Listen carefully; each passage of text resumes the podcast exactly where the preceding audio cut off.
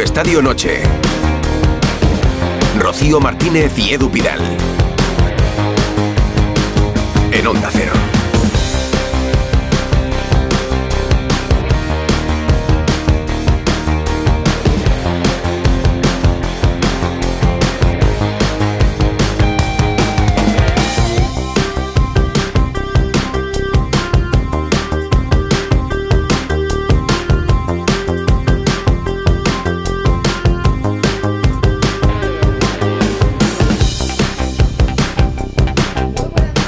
Hola, muy buenas. Ya tenemos final de Copa, Edu Pidal. Mallorca Athletic Club de Bilbao, 6 de abril, Estadio de la Cartuja, queda por definir la hora en el entorno de las 9 y media de la noche. La gran final porque hoy el Athletic Club ha eliminado al Atlético de Madrid, le ha ganado el partido también en Samamés, el partido de vuelta y bien ganado, ¿eh? 3-0, Rocío. Vamos, 3-0 con protagonistas los Williams. ¿eh? Primero Nico se la dejó a Iñaki, después Iñaki se la puso a Nico y Guruceta cerró ese 3-0 que lleva al Athletic de Bilbao a la final de Copa. Es increíble, el Athletic de Bilbao estaba jugando su quinta semifinal y ahora mismo pues sigue la celebración en el felicísimo estadio de San La, la quinta de los últimos años, Sí, porque sí, ha jugado quinta consecutiva, quinta consecutiva. que es uno de los reyes de la Copa después del Fútbol Club Barcelona. Lo están celebrando los jugadores en el césped de San Mamés, eh, detrás de una de las porterías, creo que de la del Fondo Norte. Estadio San Mamés, Gorka, Citores, Jano Mori, muy buenas. Buenas noches, buenas noches Edu, buenas noches Rocío. Celebrando mira cómo suena, mira cómo suena, muy poquita Gorka. gente, muy poquita gente se marcha todavía de, de San Mamés de los récord, ¿eh? de ese récord de, asistencia en el día de hoy con 52.061 espectadores y poquita gente ha desfilado. Ahora ya comienzan a hacerlo en algunos sectores, pero no en la grada de animación, ese fondo del que hablabas Edu y donde están todos los jugadores del Athletic celebrando con sus aficionados el pase a la gran final de la Copa del Rey del próximo 6 de abril en la Cartuja. La imagen es extraordinaria de los jugadores aplaudiendo delante de la gran animación. Ha habido récord de asistencia hoy en San Mamés, contabais en Radio Estadio, ¿no?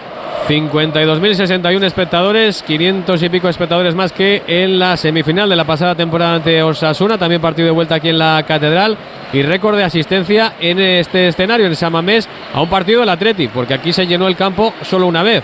Fue en las finales de en las finales europeas de rugby.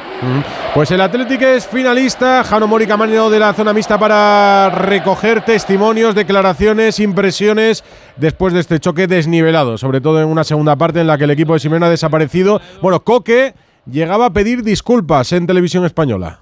Tenemos un plan de partido y, y bueno, en dos ocasiones que nos han llegado nos han marcado goles. Mm, Un día duro, no hemos estado a la altura que teníamos que estar en este tipo de partidos. Y bueno, en casa tuvimos la oportunidad de, de poder ganar, no lo hicimos y, venimos aquí, lo hemos intentado y no ha podido ser, obviamente. Eh, pedir disculpas a nuestra gente que ha venido, a la gente que está en casa que quería que estuviéramos en esa final. Nosotros igual hemos, lo hemos intentado por todos los medios y no hemos, no hemos estado a la altura hoy. Queda el tramo final de temporada. En la liga estáis descolgados prácticamente de la lucha por el título. Os queda la Champions.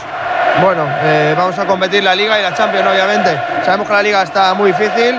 Vamos a intentar quedar lo más arriba posible.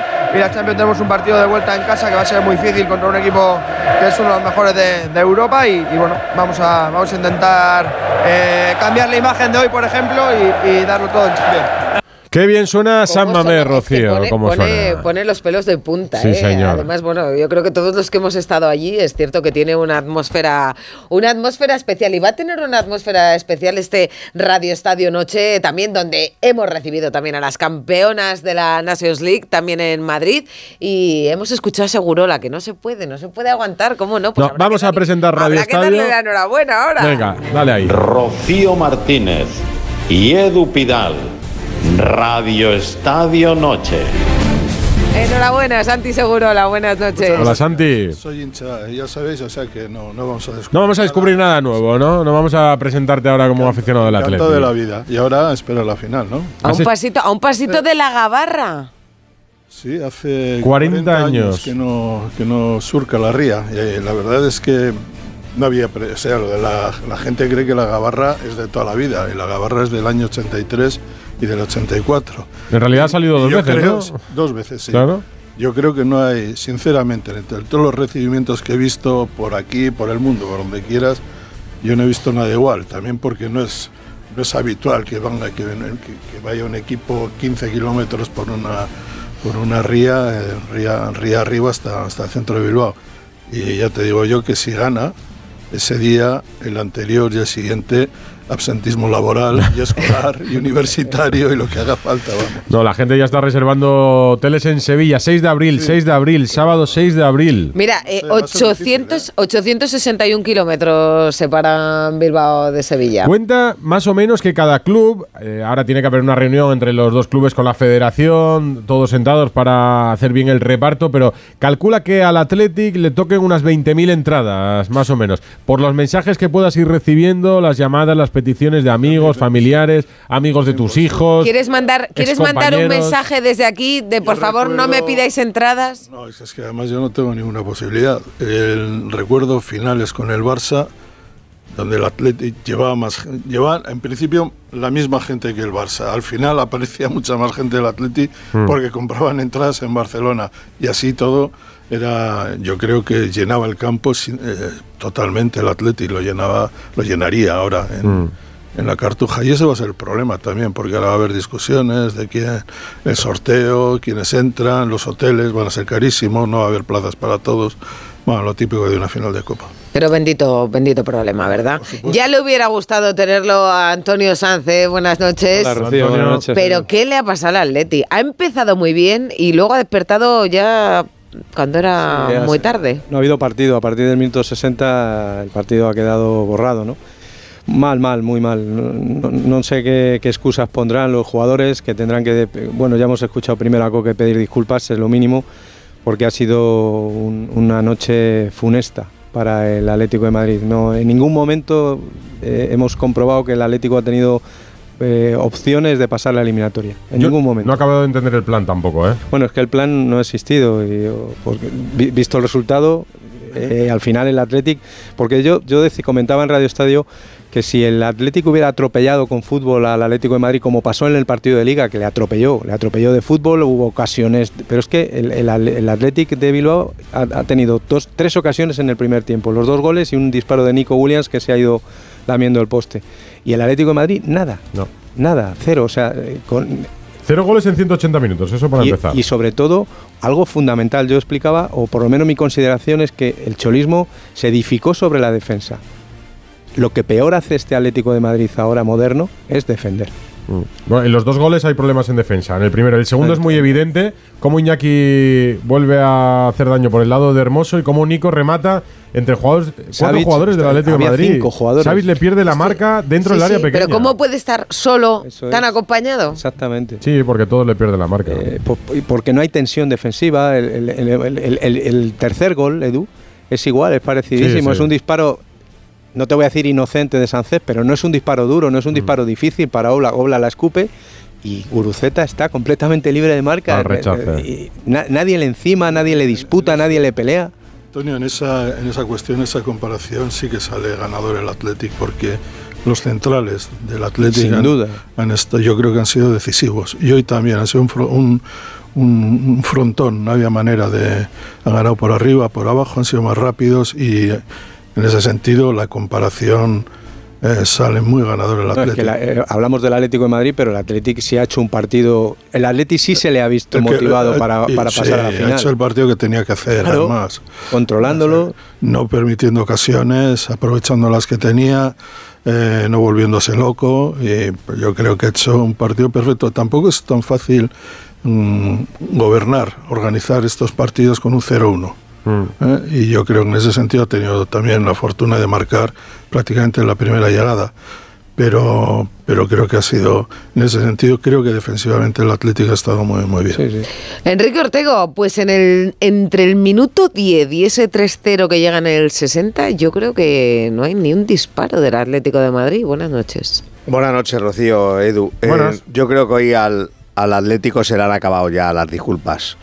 Y a Simeone también. Ya, ya no vale que si los jugadores, de que si tal, que si un día más de descanso. Mira, es un di- mira, lo acabas ahora, Ortego. Vamos a escuchar a Marcos Llorente después del partido. Eh, con no pasar eh, la eliminatoria.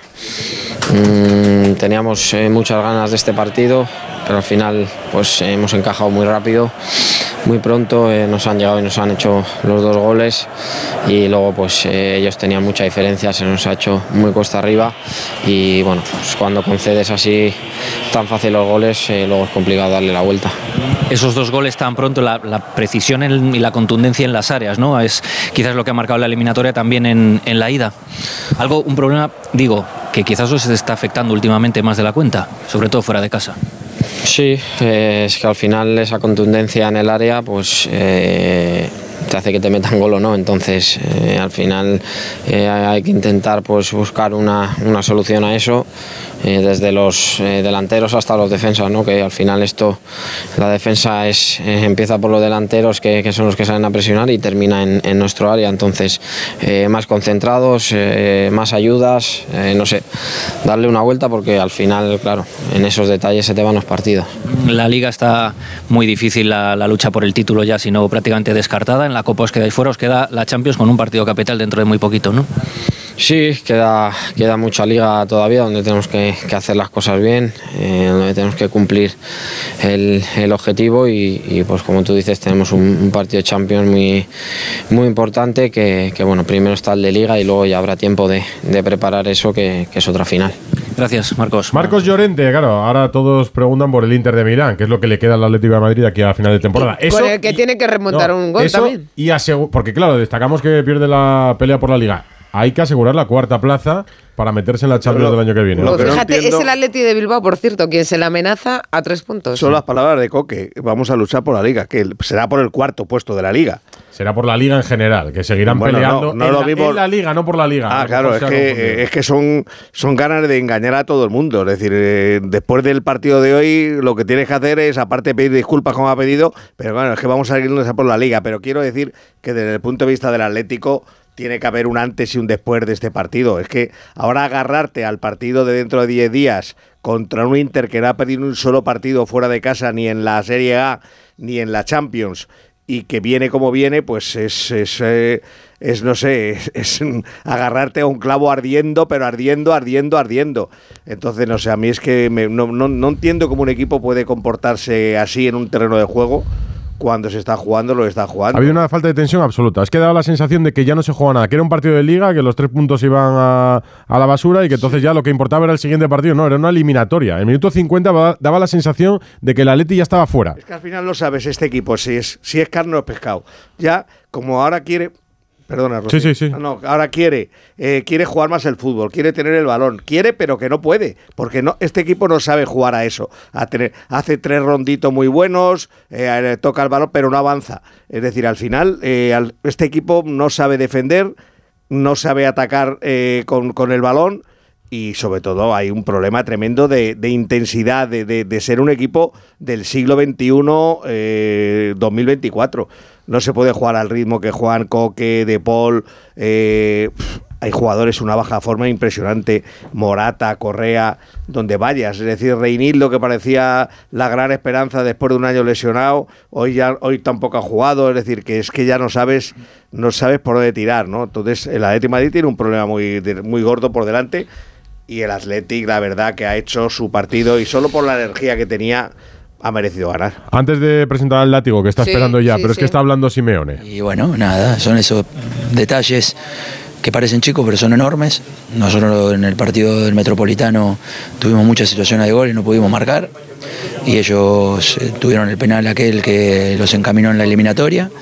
Y bueno, está claro de que fueron superiores después, a partir del segundo gol fueron superiores, fueron mejores y felicitarlos porque hicieron un muy buen partido la gente de Bilbao. Hablábamos precisamente en la ida de la precisión en las áreas, quizás esta vez también la contundencia es donde El se Bilbao, resuelven el los Bilbao partidos. otra vez. Bueno, sobre todo las eliminatorias, ¿no? El partido de ida no pudimos tener la contundencia que siempre queremos tener. Eh, hicimos un buen partido y hoy habíamos empezado bien, tuvimos ahí un par de situaciones para poder hacer algo mejor de cara a gol, no pudimos encontrarlo y como decía, el gol, el primer gol sobre todo nos generó como decir, "Uf, otra vez a empezar, Es verdad que tuvimos tiempo porque allá hasta con el 3 a 0 tuvimos la de Memphis que fue el tiro libre que sacó el arquero, tuvimos la de Saúl de cabeza que no puede encontrar el, el arco, tuvimos la de Riquelme en dos oportunidades, la segunda mucho mejor que la primera, pero bueno, cuando, cuando la situación no, no se da, nada, hay que estar tranquilo porque dieron todo y a seguir trabajando de cara al partido del Betis. ¿Habría cambiado mucho el escenario con Grisman sobre el césped o ha sido otras cuestiones? No, se sabe. Nunca, nunca podemos generar que pare- porque falte uno no hablaría bien del equipo. Eh, hemos jugado si- partidos sin él, hemos ganado 5 a 0 con La Palma, hemos ganado empatado 2 a 2 el otro día con el Almería, el equipo ha hecho gol. O sea que no, no, no, es, no es la ausencia de Griezmann la que generó esta derrota. Queda la Champions como, como última esperanza para el Atlético de Madrid, dada la situación en la Liga y la eliminación en la Copa. Todas las miradas puestas en ese partido de vuelta frente al Inter, pues. Bueno, esta temporada hemos llegado mucho más adelante en la Copa del Rey que las tem- temporadas anteriores.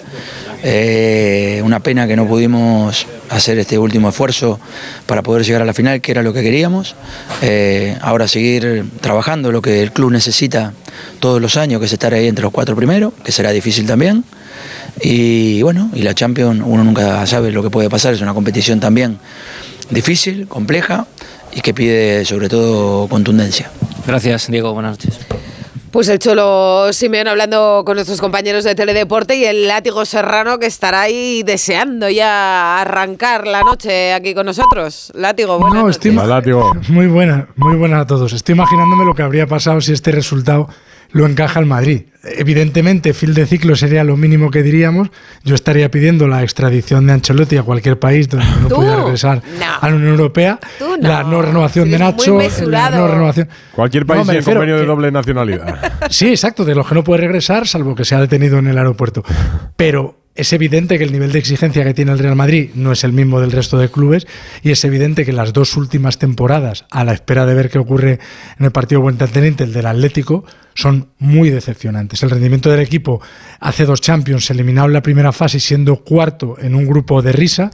Este año eh, en la Liga, estando a 13 puntos en el mes de febrero, de un Madrid que, bueno, que va bien, pero tampoco ha ganado todos los partidos. No sé, a mí me parece muy decepcionante esta temporada del Atleti y yo he sobremojado, pero entiendo que no pasará nada, que vendrán ser cuartos como un éxito. Está seguro, está Ortego, está Antonio San, está el látigo serrano y está Iñaki Williams con Ricardo Sierra, que lo tenemos en Bilbao en la fiesta del Athletic Club hoy. Ahí se ha ido. Pa cosas como estas me hicieron del Athletic.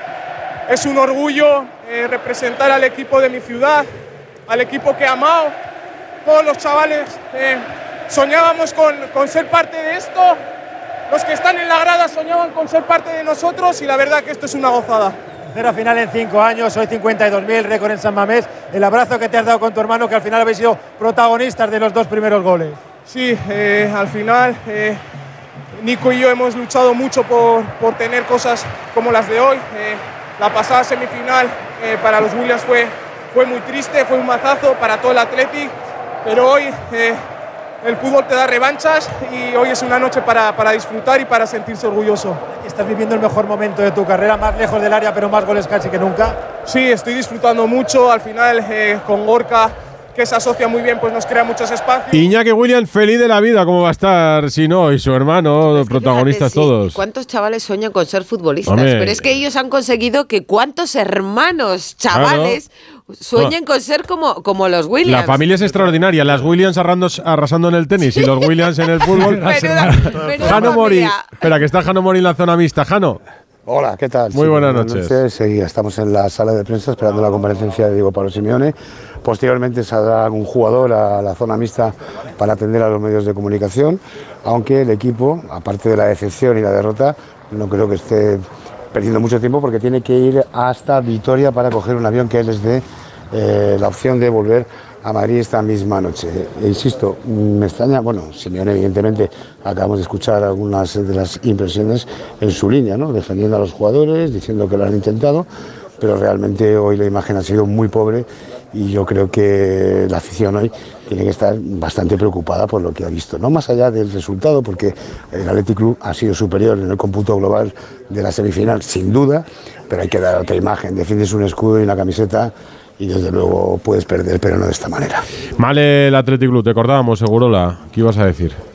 No, que los Williams hablan de que para ellos lo que significa jugar en el equipo que Iñaki de su ciudad, porque nació en Bilbao, aunque luego Mm. vivió en Pamplona, pero bueno, el equipo en el que ha estado toda la vida, pues claro, también es el equipo que te ofrece más posibilidades de, que- de que eso ocurra.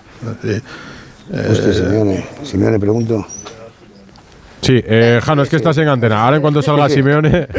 ¿Está Simeone o no? Está aquí ya. Venga, pues nos quedamos contigo. Presenta la rueda de prensa, ¿no? Ya está sentado Simeone. A ver si puedo preguntar. Venga, levanta la mano ahí. Primera pregunta. Acuérdate, Radio Estadio Noche. ¿Qué tal? Mister, buenas noches. Eh, En directo para Radio Estadio Noche 2 de 0. Bueno, imagino que muy decepcionado por la eliminación. Quería que nos explicaras qué sensaciones te deja, cómo ha sido el partido y si una vez más eh, la falta de tensión defensiva y los errores en defensa os han pasado factura. Gracias.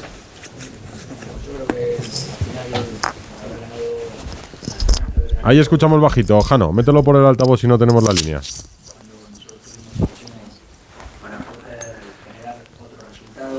Con Simeone en la sala de prensa de San Mamés.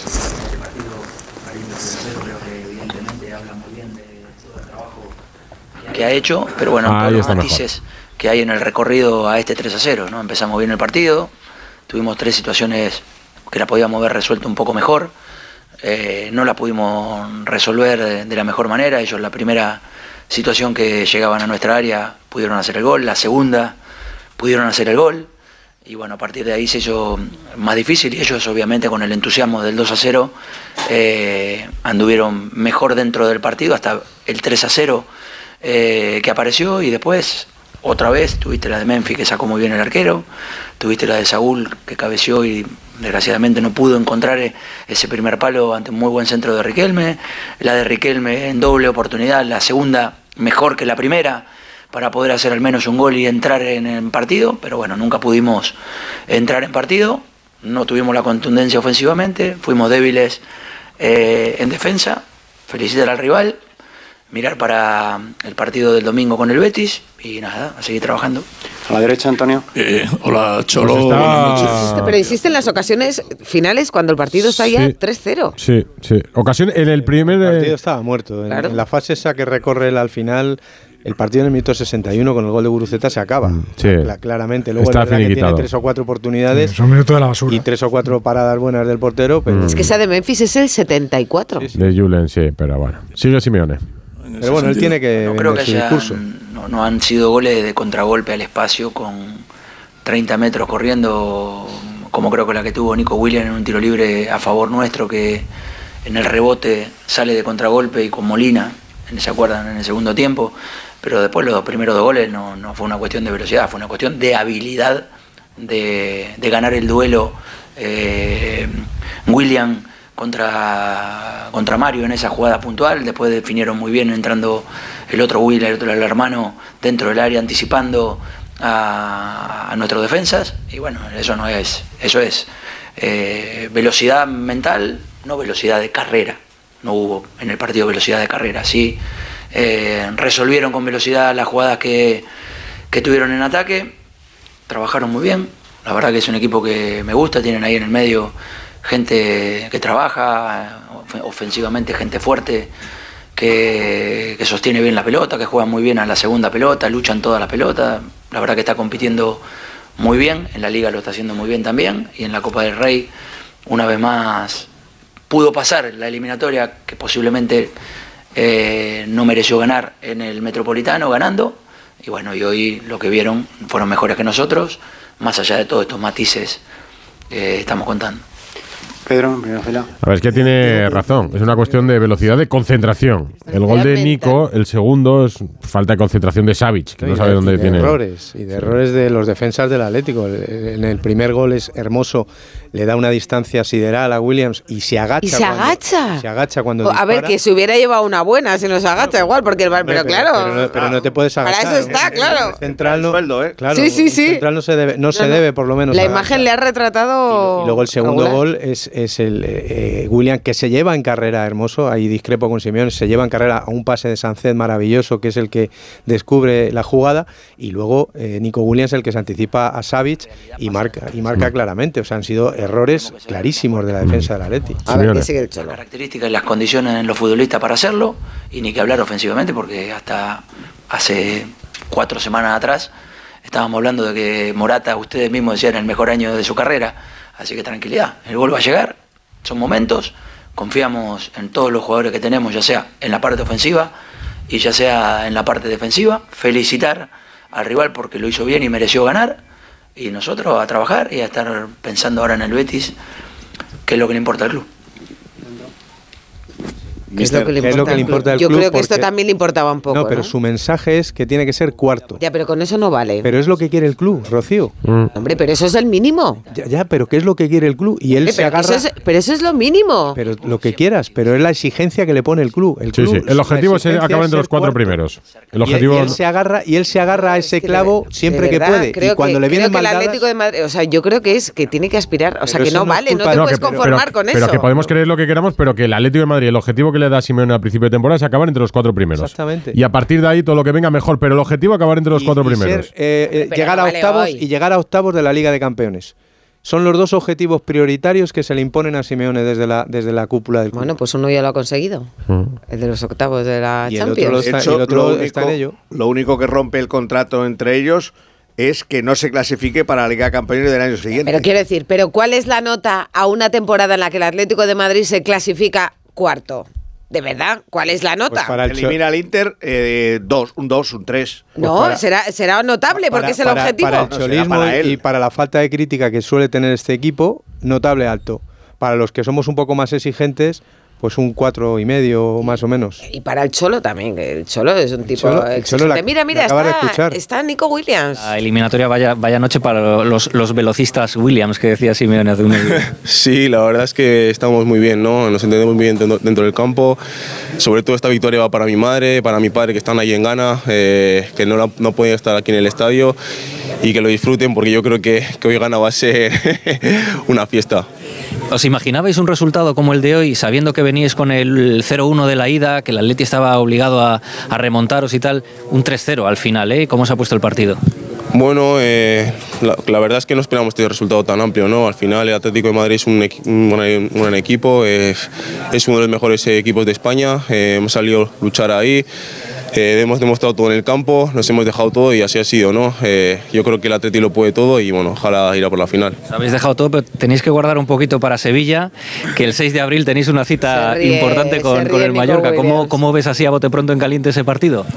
Bueno, un partido duro, ¿no? El Mallorca, el Mallorca nos, va, a- nos va a exigir mucho, eh, yo creo que es un gran equipo también. eh, le ganó a Real en, en- allí en su casa, eh, es difícil eh, y bueno, eh, a por todas por la final, ¿no? Al final yo creo que, que estabas muy bien, ellos también y bueno, que gane el mejor. Venga, a celebrarlo, ¿Cómo estará esa madre hoy? Ha dicho que no ha podido ir a verle hoy al, al partido, ¿no? Están en, Están allí, en Ghana. Están en Está en Ghana. Ghana, sí, sí, sí. Con Sí, el sí. padre, sí. Están Lo ha dicho, que no está sí, sí. ninguno de los dos en. Y también ha dicho que, que Ghana estaba, que Sí, era una fiesta. Imagínate, Absolutamente. todo- todos del Atleti en Ghana, claro. Como debe ser. Sí, sí, vamos. ¿No sabías tú que en Ghana eran del Atleti, pero ya mucho antes de los Williams? Antes, antes de los Williams, no, lo de antes de los Williams Espera. no lo sabía, con los Williams sí. Jano Mori con el capitán del Atlético de Madrid, Jano. Coque, ¿no?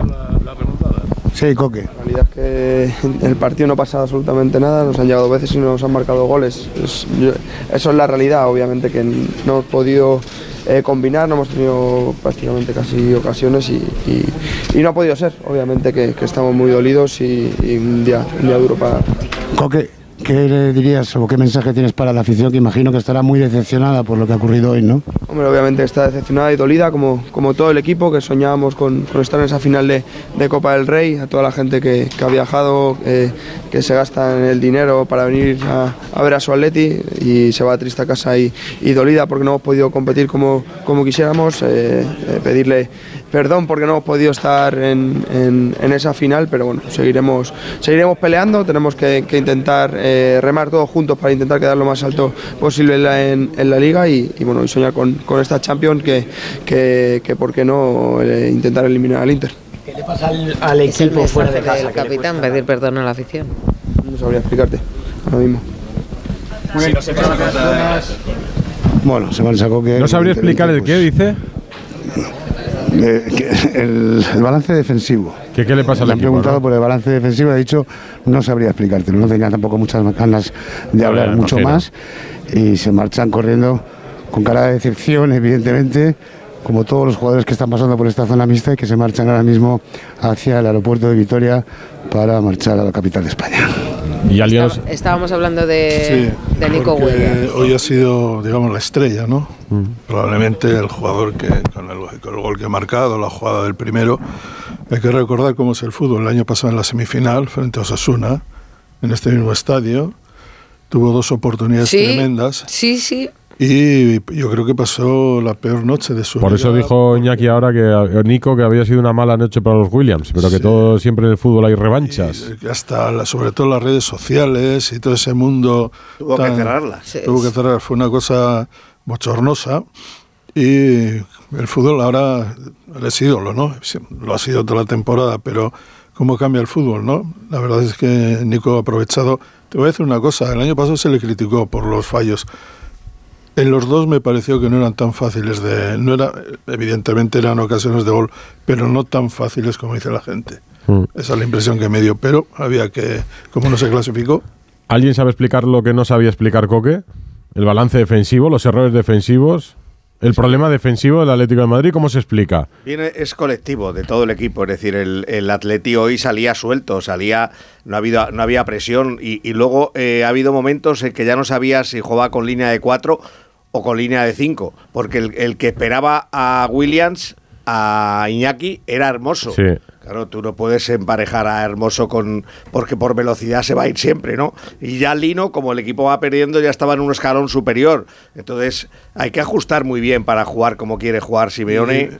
y con me ha, me ha tres sorprendido, y- no sé vosotros, con respecto al Atlético de Madrid, porque Sancet eh, ha sido irregular el partido de, de Sancet. Ha perdido muchos balones y tal, intermitente, pero ha estado en los tres goles, en los pases de los tres goles. Y me ha parecido que estaba muy solo, que no había, o sea, que no, no estaba apretado.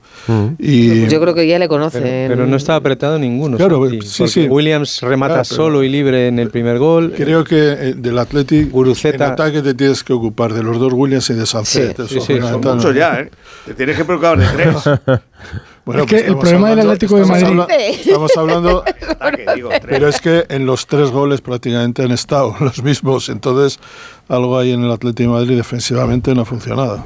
Látigo. Que yo creo que, que es un problema de, de concepto. Es decir, el Atlético original, el Simeone 1.0, era un equipo de lo que Ancelotti llamaría lleno de defensas pesimistas. Es decir, lleno de gente que disfrutaba de defender, que defendía lo que llaman los pedantes bloque bajo, defendía muy metido atrás, pero no sufría, no le hacías ocasiones. Eran, eran eh, absolutamente unas máquinas de estar concentrados, no cometían errores. Y ahora, como el equipo tiene algún jugón más, como el equipo tiende a ir un poquito más hacia adelante, ya no le apetece tanto sufrir defensivamente. Entonces, claro, el equipo es muy endeble atrás y sus centrales son mucho peores que aquellos es sin Jiménez. Claro, sin Jiménez, No, no, que se pasa al es que Atlético no es lo mismo Godín medio año sin Jiménez. Es que no es lo mismo Godín y Miranda que Hermoso y Savic hoy, por ejemplo. Es que Godín, Y Ovic, el que tiene 400 años. Godín y Miranda eran dos eh, centrales de los 70 rápidos.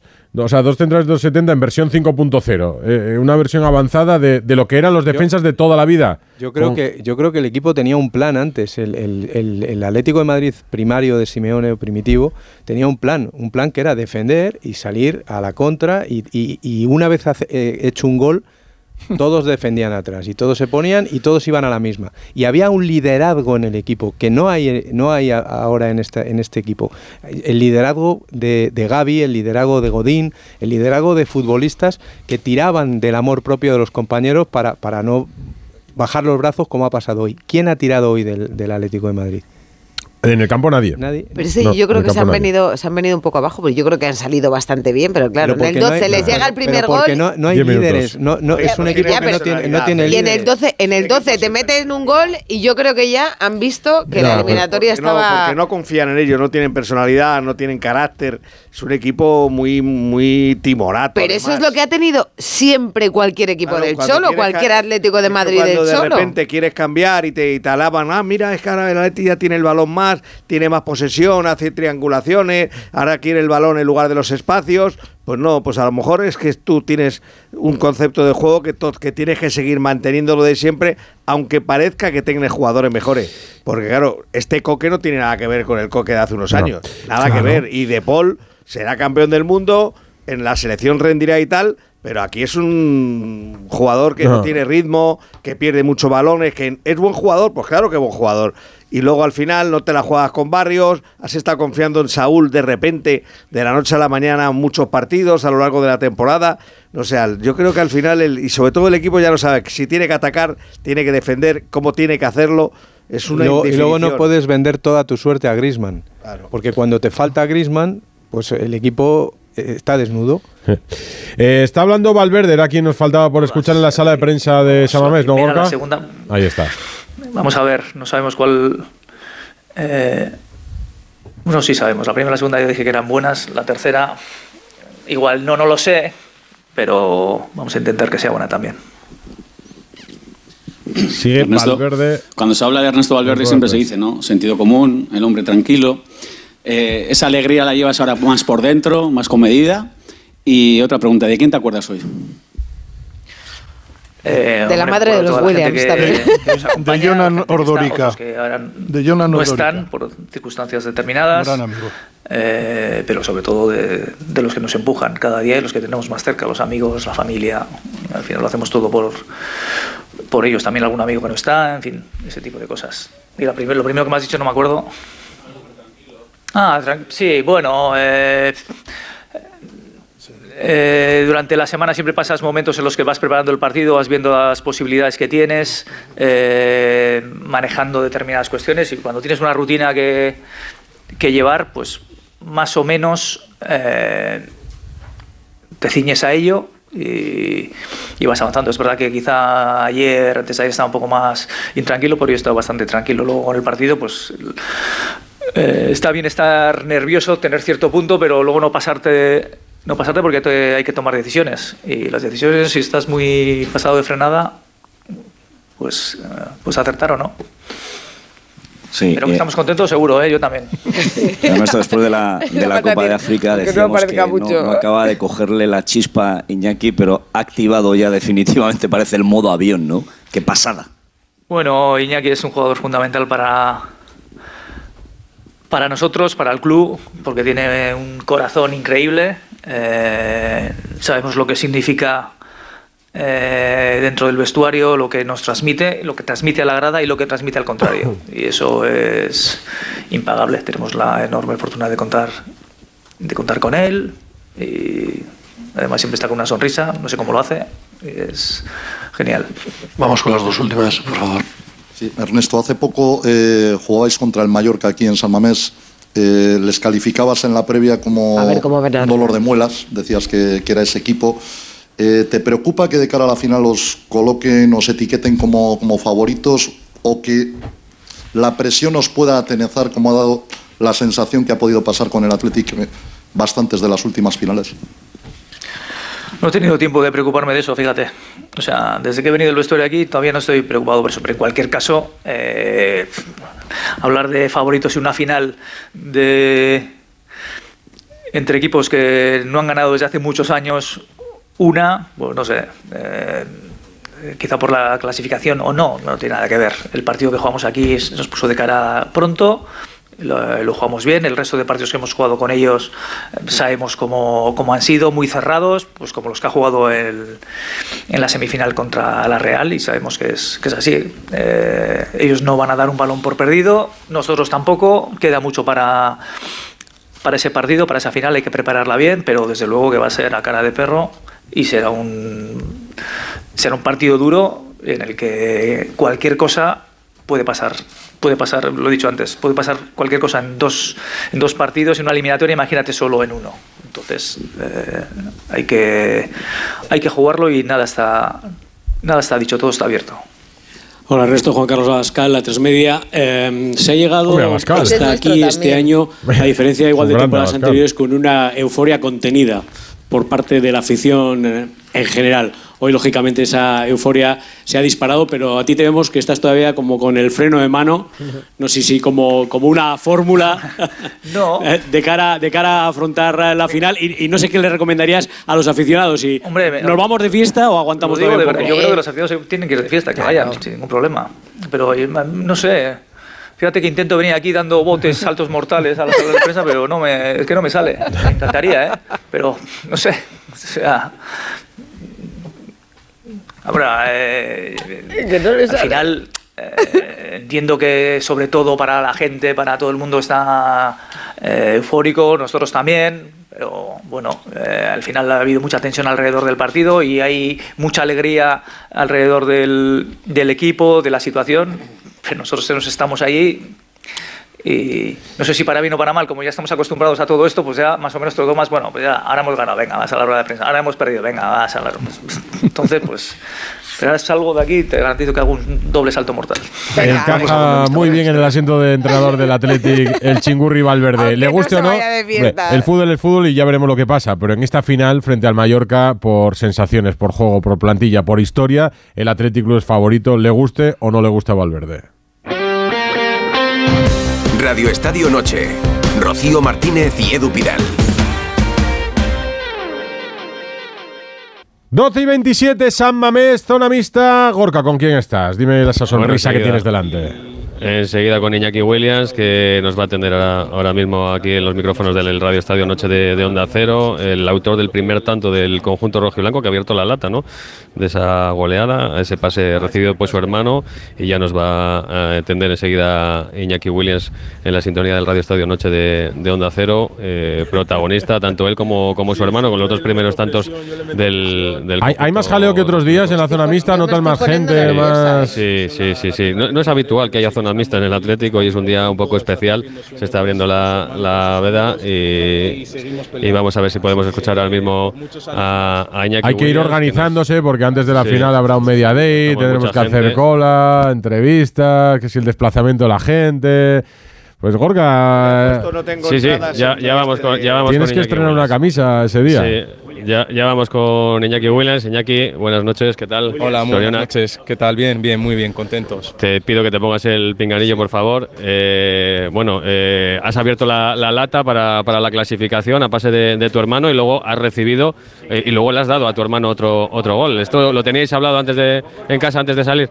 No, la verdad que, que nos entendemos muy bien, eh, llevamos muchos años jugando juntos, eh, hemos crecido juntos y mi hermano y yo eh, siempre, siempre intentamos hacerlo de la mejor manera posible. Hoy hemos tenido la suerte de que las cosas salgan bien y es una noche para disfrutar y para, y para, y para pasarlo bien. Eh, Edu, Rocío, se escucha Iñaki Williams rapidito porque hay mucha gente aquí y además tiene, tiene ganas de descansar ya. Venga, Iñaki, enhorabuena. Muchas gracias. Es que aquí somos muy de Iñaki Williams porque Diana, bueno, no hace falta que os venda tan bien como os vende, porque solo con los goles y las jugadas y el césped, con lo que se ve ya es suficiente, pero es que además os vende muy bien, Iñaki. Sí, bueno, fuera del campo somos mejores que en el campo, pero la verdad que, que estamos haciendo las cosas muy bien. Oye, ¿habéis hablado con, con vuestra madre que, que os he escuchado que, que no podía estar hoy aquí? Bueno, ahí, ahí, en San Mamés.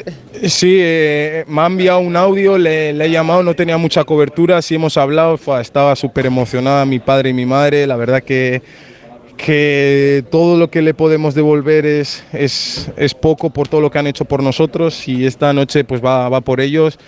Gracias a ellos estamos donde estamos, eh, de tener la oportunidad de hacer muy felices a, a la gente y la verdad que estamos cumpliendo un sueño. ¿Les ha pillado allí de viaje?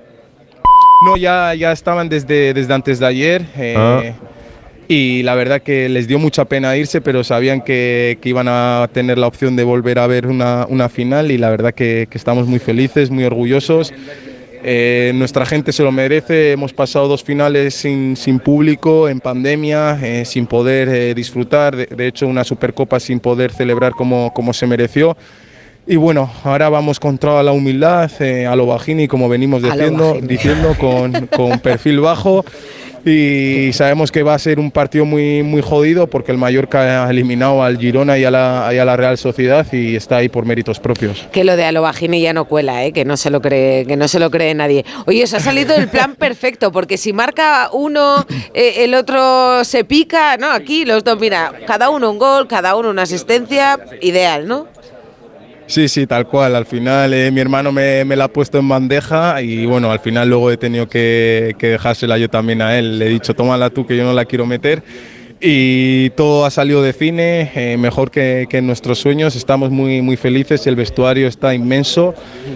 La gente, hoy ha habido récord en San Mamés y, y, es increíble cómo nos ha llevado en volandas. El uh -huh. recibimiento ha sido increíble también. Eh, una pena pues esas restricciones, pero bueno, al final eh, todo, todo queda para, para, la anécdota porque ha salido todo de 10 y estamos muy felices. Oye, es una especie de revancha de lo que pasó el La año última, pasado en la favor, semifinal con Osasuna, que por ejemplo tu hermano lo pasó mal después de que el Atlético cayera eliminado y hoy precisamente otra vez semifinal y los dos sois los protagonistas de las portadas.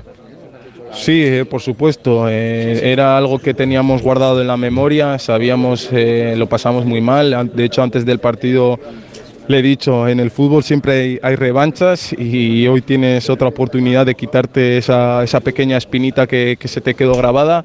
Hoy la vas a romper y así ha sido. Eh, nos ha salido un partido de 10, el equipo ha hecho un partidazo. Prácticamente les hemos dejado sin opciones, eh, nuestra gente se lo, se lo merecía y ahora vamos a disfrutar de, de una noche magnífica y mañana pues ya prepararemos el partido contra el Barça. Te agradecemos mucho Pues que estés así de contento. y es que ricasco, Iñaki es que Williams.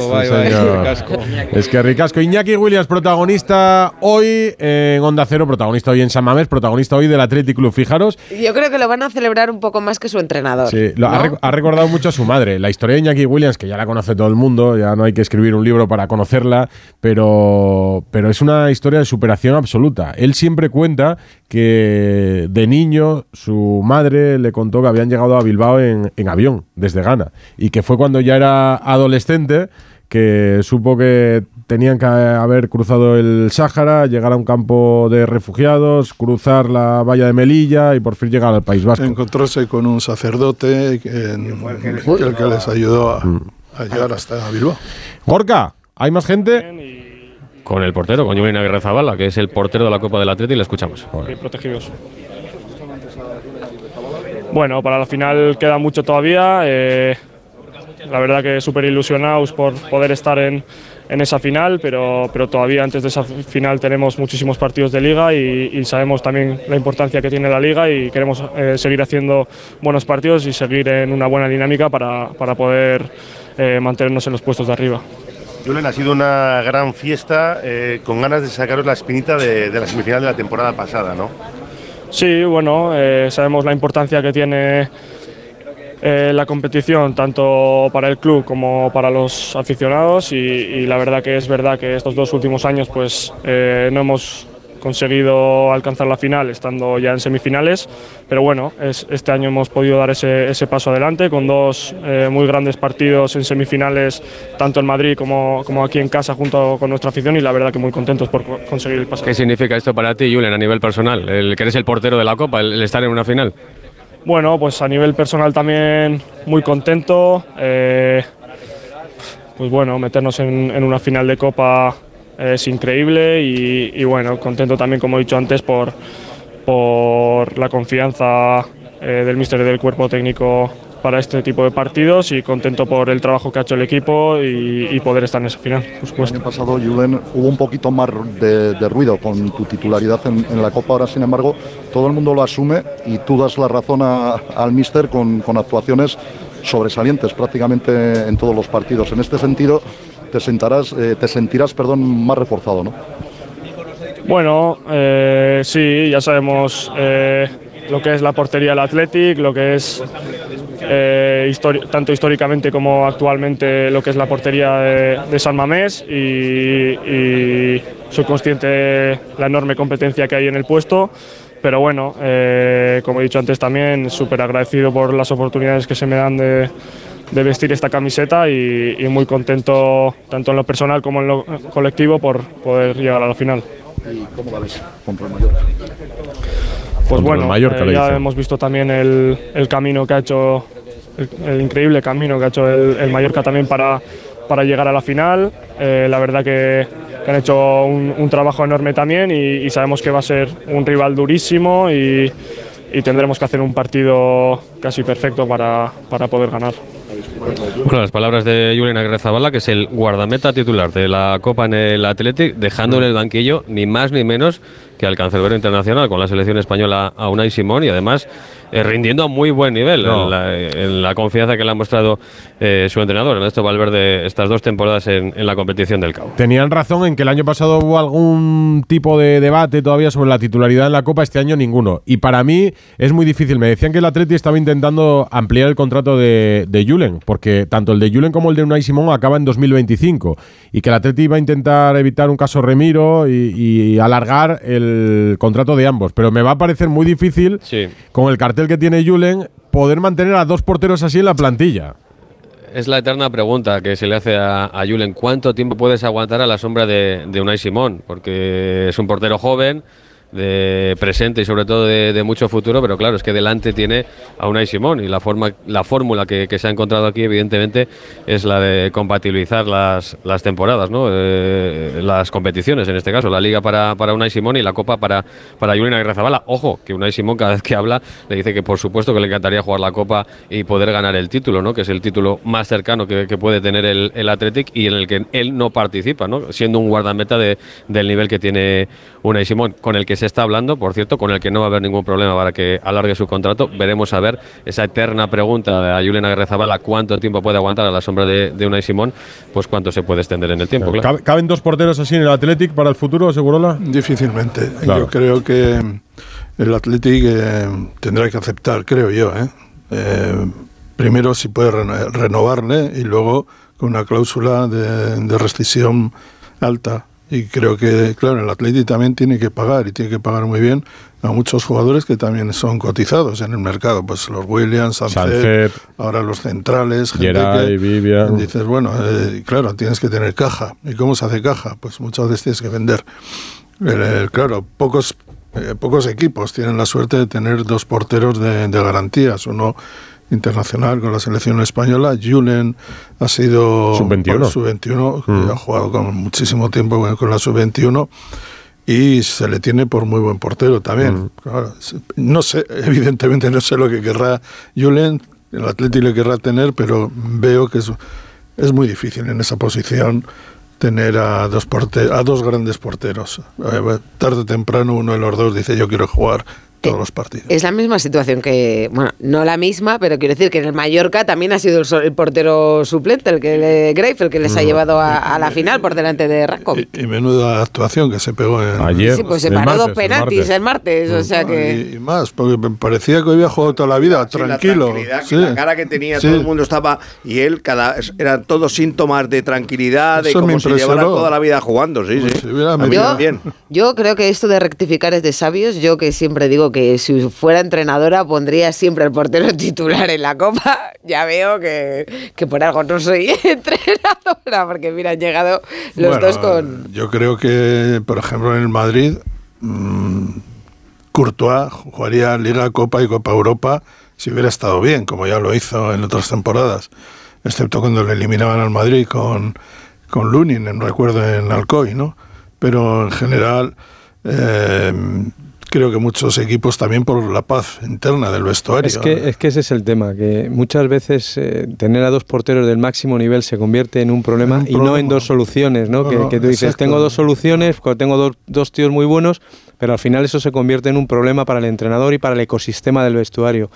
Y, y entonces los clubes acceden a, a dejar salir a, a uno de los dos por, porque si no queda más remedio. claro. Me daba la sensación de que hablábamos mucho de los jugadores que tienen muchísimo mérito en el Athletic Club y todavía no hemos hablado de Valverde, que ha construido un, un equipo sólido que pasa desapercibido seguro porque no tiene un mensaje estridente ni hace volteretas, como dice él, al llegar a las salas de prensa, pero que ha armado un equipo eh, Pero- pero con ¿tú un proyecto, no con tiene una re- idea. ¿No tiene reconocimiento nacional? Yo creo que sí. Yo creo que Ernesto es un entrenador que tiene un a reconocimiento. lo mejor no al, al nivel de otros entrenadores. Pero más, pero Antonio, más, más en la profesión, eh, más en, en los, entre los entrenadores, incluso entre el periodismo especializado, que en el gran público. Y eso es por una, una enorme falta de carisma. Tú ves a Ernesto Valverde y, y no te tiraría detrás de un puente de- detrás de él. Pero fíjate, yo no diría carisma. Por poco afán de protagonismo, Yo creo que es.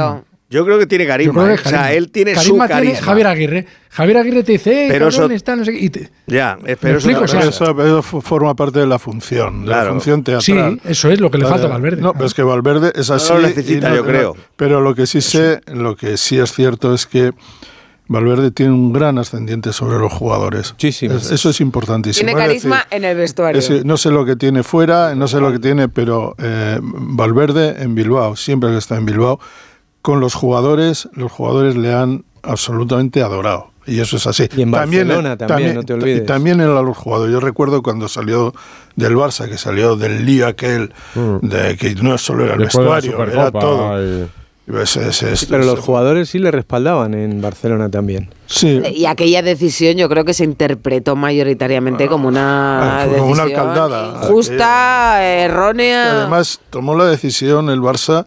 Fue una de esas cosas que te, te invitaba a pensar que en el Barça todo iba a salir mal. Porque le despiden después de jugar una Supercopa, un gran partido contra el Atlético de Madrid, Madrid. al que le dio un baile y perdió el, el Barça, pero era primero en la liga. Y dices, bueno, no, no lo sé, me parece que el Barça no está como para despedir a un entrenador que va líder en el campeonato, que acaba, ha perdido por casualidad, porque perdió por casualidad frente al Atlético de Madrid. Y yo creo que desde entonces ya algunas cosas iban mal, ¿eh? el Barça Gate y todo esto, pero desde entonces, bueno, Sí, el pero- Barça Gate fue después. Sí, pero, perdón. pero que en, en el Barça, en el. Barça yo creo que a posteriori cuando se le, se le audite su paso por el Fútbol Club Barcelona se le dará mérito. Pero digo del Athletic porque Paredes, eh, Geray, eh, Vivian, Vivian. en una temporada en la que se había marchado Íñigo Martínez, que era el internacional, el, el y. Geray- y Geray casi, una- un, casi un año sin Ruiz de. Galarreta, eh, Prados. eh, Prados, la solución de Sanced, eh, o y, sea, ha tomado, y ha tomado decisiones, además, porque ha habido momentos que ha tenido que elegir entre unos jugadores y otro. Por ejemplo, eh, ¿cómo se llama el mediocentro? Eh, Unai Gómez. No, el otro mediocentro que. Da- que parecía que iba viva. Vesga. No, No, eh, Berenguer. Dani, no, Dani García. ah, no, no, no. Si lo tenía en la. Va, no he dicho nada. ¿Cómo se llamaba?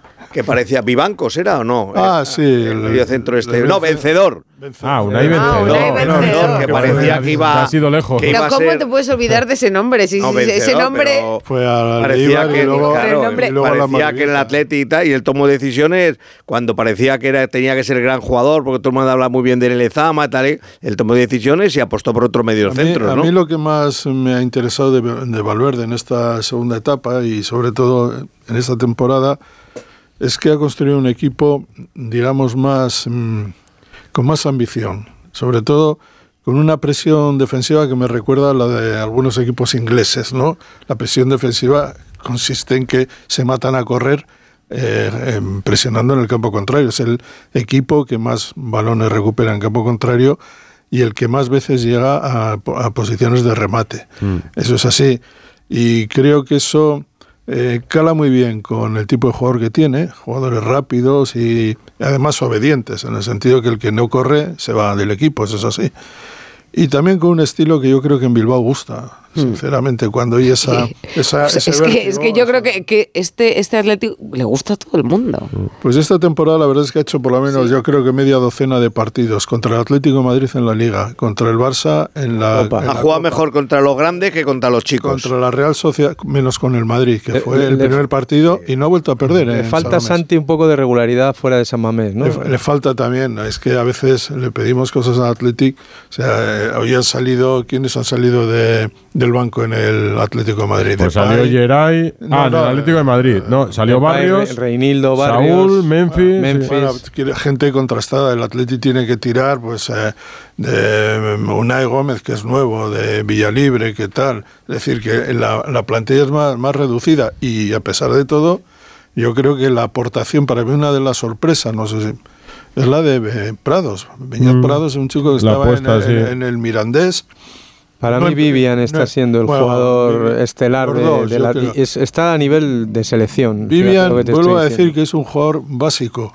Ahora, es un central, de los viejos centrales. Habéis hablado de los centrales de los 70, de los Godín y compañía.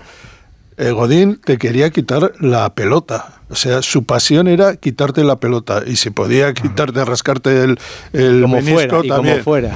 Pero, pero es que Vivian es igual. Eh, Ha nacido defensa, como nació Puyol. Es decir, este tipo de defensa, cuando sacó el otro día contra el Girona. ¿Qué ha tenido usted? Dice un defensa, eh, señores. Exactamente. Han tenido Pero el otro, el otro es buenísimo. ¿eh? Puyol, Paredes. Puyol empezó de extremo. ¿eh? A mí Paredes me gusta mucho. Paredes me parece es- más elegante Paredes Sí, que es, Vivian. es más elegante. Lo que pasa es que el otro. Por eso me gusta más. Vivian es Astrain, Guisasola, Goico. Sí, no, pero- es ese tipo de, de central del Pero- Athletic de, pero con una- de los 80, vamos. Sí, pero con una intensidad, un- una atención enorme y con algo que es muy difícil en el central. Tiene una velocidad tremenda. O sea, con ese corpachón que tiene, sí, es sí. de los jugadores más rápidos del Atleti. El segundo, bien- el tercer bien rápido. siempre, Era- que es- ¿Cómo, que cómo no se es llamaba fácil. este jugador de Levante? Ballesteros, ¿no? Que también Ballesteros. era corpulento y, y rapidísimo. Pues veremos la lista de Luis de la Fuente. Vamos a cerrar San Mamés, que estarán Gorka y Jano ya recogiendo cables junto al resto de compañeros y se han marchado los equipos, ¿no, compañeros? Lo de recogiendo cable, ¿lo dices en sentido figurado? No, o- no, literalmente. No, literal. Claro, recogiendo cable ya, ¿no?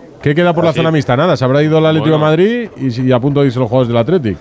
Los jugadores del Atleti ya han enfilado hacia vestuarios para ducharse y seguir con la fiesta. No sé si podemos escuchar un poquito al presidente del Athletic, a Johnny Uriarte. A ver. Los que esperábamos, pero también es cierto que jugamos contra, contra, equipo, contra equipazos. Uno de ellos fue pues, uno de los mejores Barças de, de la historia con un jugador que se llama Messi que, que hacía que las cosas fueran muy complicadas. No sé si fue un tema de, de presión o, o no de presión.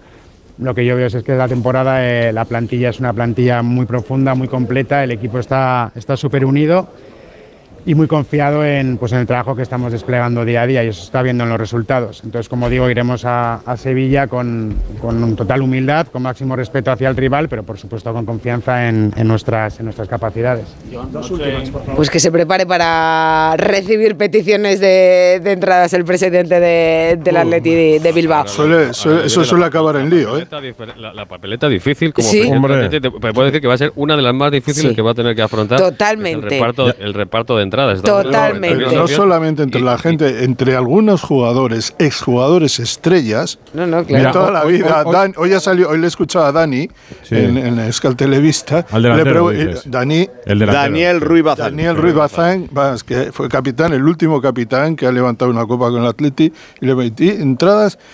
Pues es que no tengo, tendré que buscarme en Pues la vida. escucha, Así está la hoy cosa. ha habido 53.000, casi 53.000 en San Mamés. En la Cartuja, el Atleti le tocarán unas 25.000. Veinte- no, no, sí, Bueno, accederá a la venta de algunas de las de la federación 25.000 también. no creo. Sí, hombre, si, si sumas las que tenga el club directamente y a las que puedan acceder a través de Ah, eso sí, patrocinadores, eso sí, federación y tal, pues yo creo Bueno, que 25.000 sí puede haber. Pues Gorka y Jano, muchas gracias. A ver, que vosotros, que lo sepáis, podéis salir por ahí de fiesta con Abascal, ¿eh? No hace falta que siga- sigáis la línea de Valverde con, Abascal- con nuestro Abascal de compañero Antena Yo, Abascal. yo- yo de, fiesta, de fiesta no voy a salir. El que le pregunta. De fiesta no voy a salir. Tú Rocío. como Valverde, entonces, recogidito. Abascal te lleva un cosa. choco y no te lo pasas mal, Jano. Te lo Sí, digo. pero no estamos para la fiesta. No, no, este no tienes hoy para, ruidos, ¿no? eh, No te No está es más, es más el ambiente. preocupación. Pero Jano puede celebrar claro. su buen trabajo esta noche. No, pero escúchame, Rocío, en serio, es preocupante la imagen que ha dado el Atlético de Madrid, más allá de la derrota y de la eliminación, es que el es un equipo que no ha competido. Y a mí me preocupa que un equipo de Simeone en estos 11 o 12 años ha podido ganar o perder, pero siempre competía. Y es que ahora no, no- hoy no ha competido. Pero bueno, esta ojo- cara la hemos que- visto, Jano, ¿eh? Sí, la hemos es visto que- antes ya, del pero- Mundial. eh, sí, el- pero, el, Atleti Antonio, hizo un- es que el premio, el premio era una final. El premio era optar a un título. Y es que no ha, no ha luchado ni siquiera por esa posibilidad. Hoy es un bajonazo, es verdad, para el Atlético de Madrid. Pero tú dale un abrazo a Pascal de nuestra parte que te lleva Sí. un choco de todas maneras, Que aunque sea para levantar las penas. Eso sí Abrazo. encantado, adiós, Seguimos en Radio Chao. Estadio Noche. Radio Estadio Noche. Rocío Martínez y Edu Vidal. Buenas noches, Onda Cero, Tony de Valencia. Hola. Iñaki Tony de Valencia. y Nico. ¿Qué delantera podía tener España?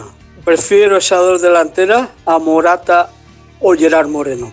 Dos jugadores con fuerza y con gol. Y sin embargo se ha tenido que ir Iñaki a gana.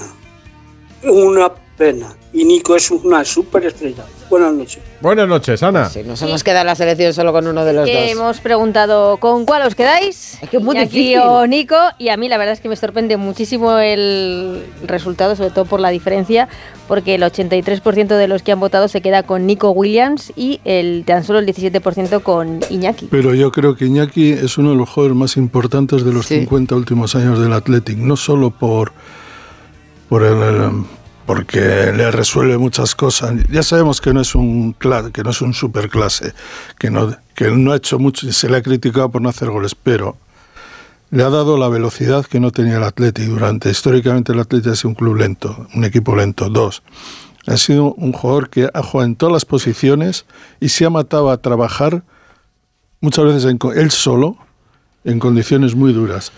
Tres, lo que significa socialmente para, para el Athletic y la imagen del Athletic es extraordinario. Y así desde hace 10 años. Yo creo que la importancia de, de Nico Williams en, en el Athletic, perdón, de Iñaki Williams en el Athletic es increíble. El sábado se juega en Mestalla el Valencia Real Madrid, sábado a las 9 de la noche, lo vamos a contar en Radio Estadio. La vuelta de Vinicius. a la vuelta de Vinicius a Mestalla después de lo del año pasado. Pereiro, muy buenas. ¿Qué tal, familia? ¿Cómo estáis? Muy Va a ir. Vinicius y se quiere dar una sensación de tranquilidad para que se hable de fútbol solamente, ¿no? Bueno, se intenta, por lo menos, si el Madrid no, no levanta eh, la voz en nada de esto. Evidentemente hay un- eh, algo de ruido por las últimas tres, cuatro eh, informaciones que hemos conocido en, en lo que va de semana. Primero la, la negativa del Valencia a dejar pasar al equipo de trabajo del documental de Vinicius a Mestalla. Después por la filtración eh, a la agencia F de eh, esa eh, declaración en la que reconoce a través del escrito exacto de lo que dijo Vinicius en la primera comparecencia, que no acusaba a todo el campo, sino que lo hacía a las personas que él señaló y una parte eh, de esa grada en Mestalla, más algún que otro incidente a la entrada y la salida del autobús, a la entrada al campo. Y bueno, yo creo que entre esto, más la famosa canción que está preparada, más alguna historia, a mí me encantaría, sin lugar a dudas, hablar con vosotros el, el domingo y decir que no ha pasado nada, pero vamos a esperar que así sea. Y en Valencia, Esteve, ¿cómo se espera el Valencia Real Madrid del sábado? Hola, Edu.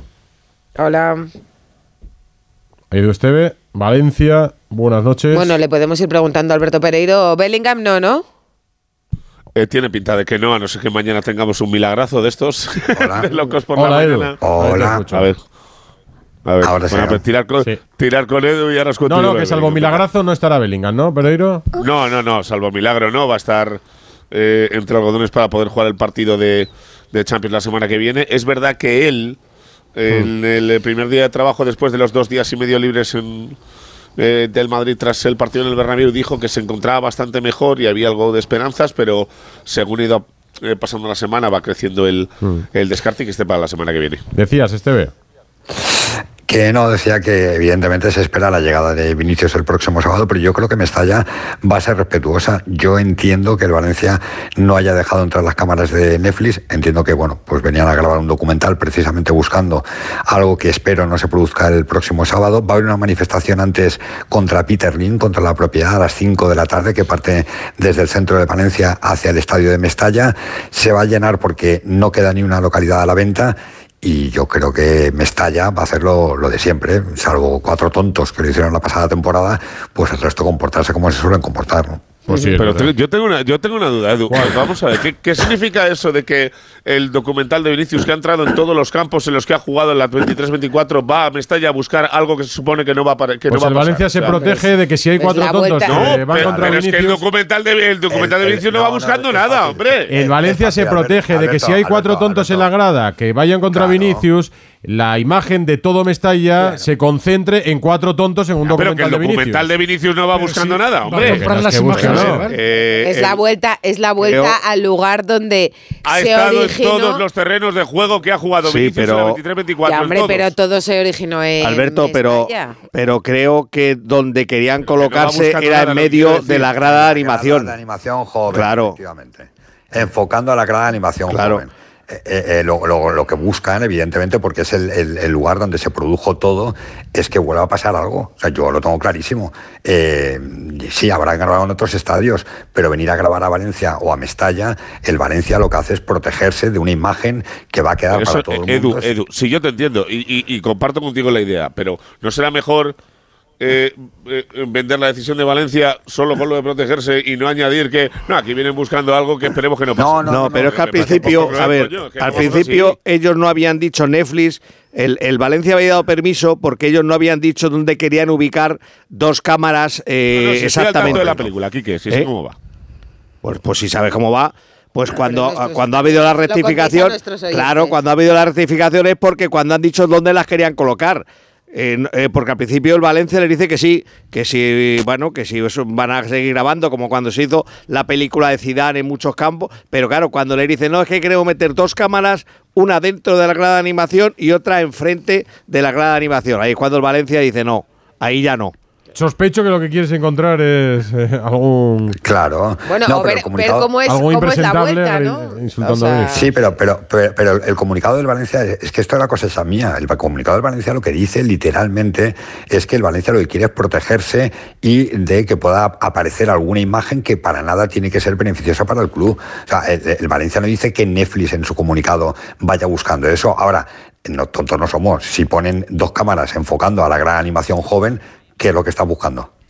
¿Cómo anima a Mestalla a Vinicius? Que no le van a animar. Hombre, es que en un documental de. Vinicius tener imágenes donde le insultan y tiene cánticos Claro. racistas tiene mucho valor porque el documental queda mucho mejor, queda más abrochadito. Claro, porque tú lo que quieres defender es que este tío triunfa a pesar de que en según qué sitios le insultan, bueno, en muchos, en todos los campos le insultan, en muchos recibimientos le, le hacen el grito del mono y entonces, claro, Netflix lo que quiere es abrochar su documental con una imagen real de lo que ocurra. Ojalá que no. Pero a lo mejor ocurre, claro, y por eso Netflix pone la cámara donde la pondría yo y donde espero que Dazón, eh, Movistar o quien televise el partido la ponga también. Ojalá solo hablemos de fútbol. Gracias, Esteve Pereiro. Sábado a las 9. Un, un abrazo a todos. Valencia Real Madrid chao. en Gil, Mestalla. Gil Manzano para el partido. ¿eh? Gil está muy bien, Manzano. sí. Gil Manzano, sí, me gusta Gil Manzano. A mí me encanta, ¿eh? yo sé que hay gente que no es de Gil Manzano, a mí como árbitro A mí también. me parece de lo mejor no de la mucho, liga. me gusta. A mí Ya, tampoco. ah, dado un Tiene que haber de todo. hay, hay de todo. Real Madrid hay de todo. Televisión le ha dado un poco brega hoy. Pero tú, Sí. pero tú ves todos los días Real Madrid Televisión. Es mi Se deber. lo tiene puesto siempre.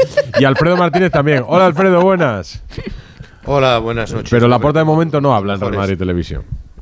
No, pero hablando de árbitros, Hernández Hernández y del Cerro Grande, que en el Bar alguna vez ha tenido alguna cosa, son los que van a pitar para el Barça. Así que vamos a ver cómo marcha el fin de semana, que ya, ya de por sí son árbitros que no han gustado nada sus designaciones en, en Can Barça. El Barça se quiere aprovechar de recorte de puntos y el Madrid se la pega en Mestalla. Pues mira, Evidentemente, es uno de esos campos donde uno piensa que se puede dejar algo el, el Madrid, ¿no? No será fácil, pero, pero, pero fíjate Hasta- cómo tiene hasta el ahora Barcelona. solo ha perdido. El Bilbao cómo está, Sí, pero también el Atleti va a llegar, va a llegar al partido crecido. Me- no, Cansado, cre- pero crecido, ¿no? Yo creo que tres o cuatro jugadores. no- Primero no va a jugar Nico Williams, no va a jugar Vivian. No, tampoco Vivian. Y Sí. Yuri probablemente tampoco va a jugar. eh, y vas a ver bastantes novedades. eh. ¿cómo está el Barça? ¿Y- estará tocado. ¿Y qué ha dicho la porta hoy Alfredo? Bueno, pues eh, el presidente del Barcelona ha acudido a la renovación de un acto de la firma de los coches que patrocinan al equipo azulgrana de cinco años más y se ha mostrado, bueno, no ha querido hablar cuando le preguntaban, eh, eh, bueno, Haaland le va a poner un coche de estos, va a venir al Barcelona, se sonreía y Xavi que va a dirigir un coche también la temporada que viene. No, por Haaland otro es que ya le dice, estoy viendo en el Camp Nou, ¿eh? ¿Sí? ¿Verdad? Yo- Yo, yo ahora también. ¿eh? No, lo, veo. lo que No le le han preguntado ¿no? concretamente, Cuando porque ha sido, City. en la- ha sido nuestro compañero Josep Soldado, es si le veía con esa camiseta. Y ese ha sonreído y ha dicho, ya empieza, Bueno, le han preguntado empieza. bastantes cosas. Le han preguntado Sí, no digo, cosas ese- ese mientras- momento. Mientras posaba con la camiseta eh, y él miraba por otro lado y como dices tú, dice, ya empieza, ya, Ya estamos, empieza. otra vez. Somos muy, están muy estos aquí". pesados, Alfredo. Muy pensado, ¿no? Y, y luego han presentado lo de los cinco años de- del nuevo contrato y le ha, le ha preguntado a la presentadora eh, cómo veía el Barça del futuro. Fijaros cómo lo visualiza Joan Laporta, que siempre es de por natural optimista. Estará el estadio pues ya acabado, ¿eh? disfrutaremos del mejor estadio del mundo, bueno, una joya arquitectónica. También tendremos construido el Palau, nuevo, ¿eh? se podrán hacer finales de Euroliga. Veo éxitos, veo muchos éxitos eh, deportivos. En el Barça siempre luchamos por ganar títulos, forma parte de nuestra esencia competitiva. Veo a un Barça pues eh, esplendoroso, brillante, y haciendo feliz a mucha gente. Se ha venido la puerta arriba otra A ver, vez, si ¿eh? se le, a ver si se le va a romper sí, el sí. cántaro. Bueno, esperemos que no. esperemos No, a mí me gusta. que- La gente optimista me gusta, ¿eh? No, ya ha dicho que también eh, se va a basar en el futuro en los jóvenes, que los mejores Barças de la historia tenían mucho futuro por la gente joven que hay en la plantilla, pero ojo a otra noticia que va cobrando peso. Uy, a ver. Se hablaba el otro día de la cena con los representantes de Nike en eh, Barcelona. Bueno, parece que es muy complicado que el Barcelona siga con la firma norteamericana.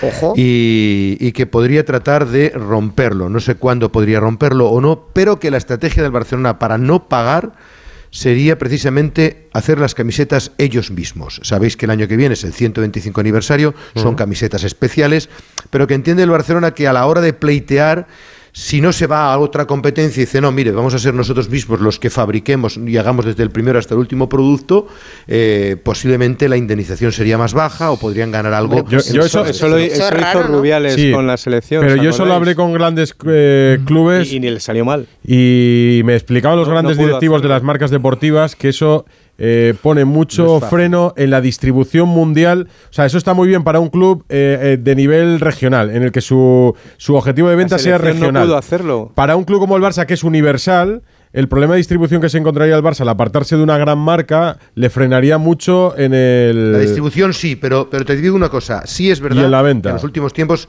el Barcelona está muy descontento del trato que ha recibido. Ha habido algunas prendas de mala calidad, han tardado en traerle también, como tú decías, al principio de la temporada pasada, una partida que se estropeó. Bueno, hay ciertos detalles que han, eh, incluso la, la W de Lewandowski, ¿os acordáis? Mm. Se agotó rapidísimamente y hubo Sí. ciertos problemas para... Si para te quiero decir que llegar a Asia, yo- puntos de América ahí con tu propia marca sería más difícil para el Barça. Me, de- Sí, me explicaban. Pero sí, pero que sepas que, que por ahí van a ir los tiros Ya, y, que ya. puede haber, y que puede haber problemas de aquí al futuro con la firma que viste al Barcelona y que es un órdago grande, que las relaciones son muy malas y que eso puede conllevar efectivamente un, un problema en el, en el futuro no muy lejano. ¿eh? Este fin de semana hablamos más. Gracias, Alfredo. Sin Ferran Torres en principio para San Mamés. Un abrazo a todos. Que ha sido, ha sido el cumpleaños de Ferran Torres, Y de Pedro- además. y de Pedro Sánchez. 29, claro. Pero Pedro Sánchez, Y iba a decir, no es Arias, deportista, bueno, se juega al baloncesto, Hay mucha ¿no? gente. Esta que oís es Jennifer Hermoso. Está para ir a la voz, ¿eh?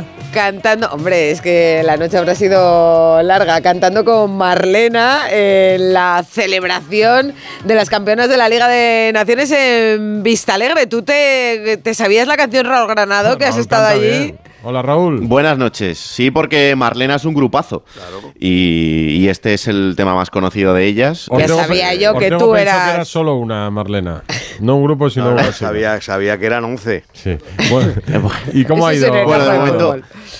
De momento son dos y además tienen van a dar un concierto en Mestalla este verano. O sea que, bueno, ya os podéis hacer una idea que, que estas chicas eh, son bastante conocidas. Pues eh, había en torno a 2.000 personas en el Palacio de Vista Alegre. Yo creo que la federación ha cometido un pequeño error que ha sido el de abrir la pista y la grada. Porque si solo hubieran abierto la pista, eh, habría estado lleno.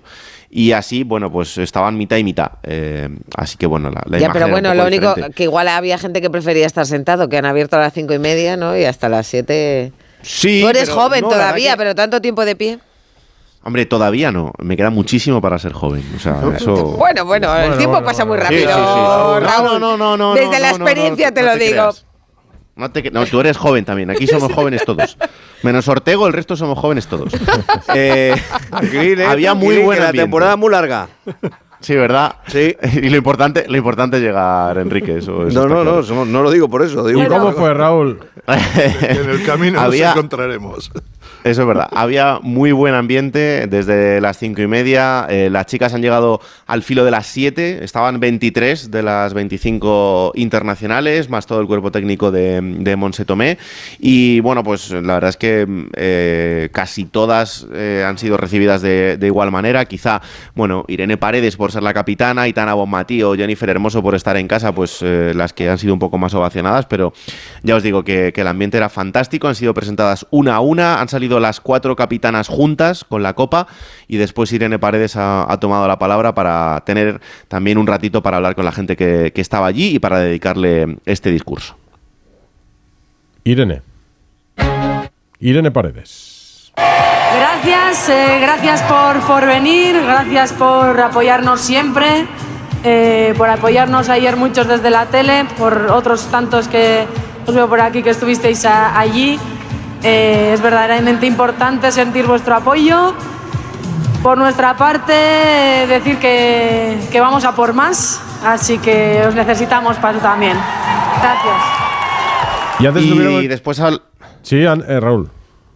Nada, te iba a decir que, de- que después tomaba la palabra también Monse Tomé y, bueno, además de- del discurso de agradecimiento, ha terminado diciendo, y ahora a por los Juegos Olímpicos. Es verdad, es el, es el gran objetivo en el horizonte. No será fácil, porque también he visto a mucha gente diciendo, bueno, los Juegos Olímpicos ahora, pues, pues que vuelvan con el oro. Bueno, tranquilidad, que los Juegos son palabras mayores, pero estas chicas son muy buenas. Pero Ah. nosotros también lo pensamos. Abrazo, Ah, Raúl. por los juegos. Así somos, así somos. Para Raúl y para todos, el consejo de Paco Reyes.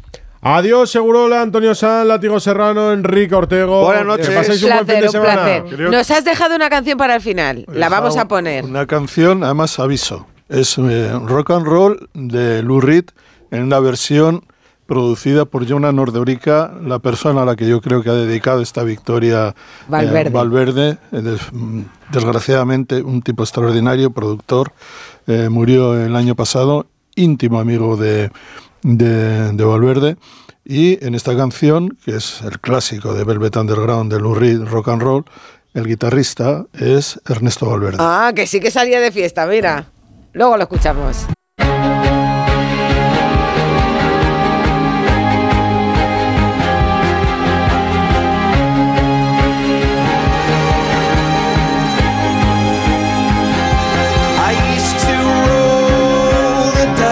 Música de Feliciano López. Habrá disfrutado hoy del fútbol, ¿no? Habrá visto la semifinal. ¿Vas a ir con el Athletic Club o con el Mallorca, Feli? Uy, Eh, con el Mallorca.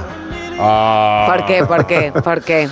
Bueno, porque tengo más amigos en Mallorca eh, y yo creo que el Mallorca, que es un equipo un poco más humilde, pues sería una alegría más grande para ellos. El- Al Atleti, la verdad que es un equipo que le tengo también cariño porque me parece que es increíble lo que hacen con jugadores solo del País Vasco.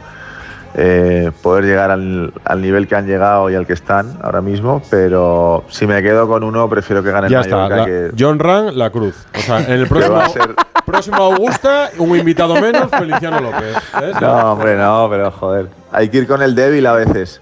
Ah, sí, sí. Bueno, 40 años después ganaría el Athletic Club. ¿Cómo están los Williams, eh?